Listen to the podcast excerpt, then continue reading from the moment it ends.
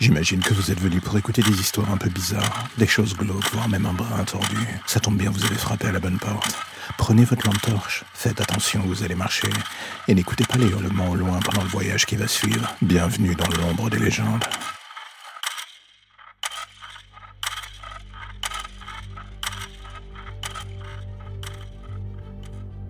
Ils disent la plupart du temps que nous sommes des monstres, des légendes dont on ne doit pas prononcer le nom. On existe dans l'imaginaire des uns, et parfois dans ceux des autres on est une élucubration. Et au fil des siècles, on a dû faire avec ce tango du réalisme. Les vampires c'est juste bon pour la littérature pour ados désormais. Fut une époque où on nous respectait, où on nous craignait même. Maintenant j'avoue qu'on a disparu dans le folklore urbain. Les serial killers font plus peur que nous. Les hommes politiques sont des pires saloperies que nous. Et voilà que du statut de monstre, on a fini par passer à celui d'humain presque comme les autres. On vit parmi vous depuis des lustres. Vous pensez qu'on a disparu? Non, on est là, on est juste vos voisins discrets. Alors vous allez me demander, est-ce qu'on craint la lumière, les croix? Non, pas vraiment. La vieillesse accentue le problème de la lumière, mais moi, du haut de mes 200 ans, je la tolère encore. Pour combien de temps, ça, j'en ai aucune idée. Ça me donne la possibilité de me fondre encore dans le décor, de vivre avec vous, de vivre un peu par procuration, on va dire. Oui, il y a cette nécessité de chasser, de me nourrir, de boire du sang qui revient à intervalles réguliers. Et j'avoue que pendant un peu de temps, j'ai eu du mal à la gérer. Et puis j'ai choisi de ne plus tuer d'innocents, juste des gens qui le méritent. Je vous cache pas que dans le petit monde qui est le mien, ça n'a pas été une décision commune et très facile à gérer.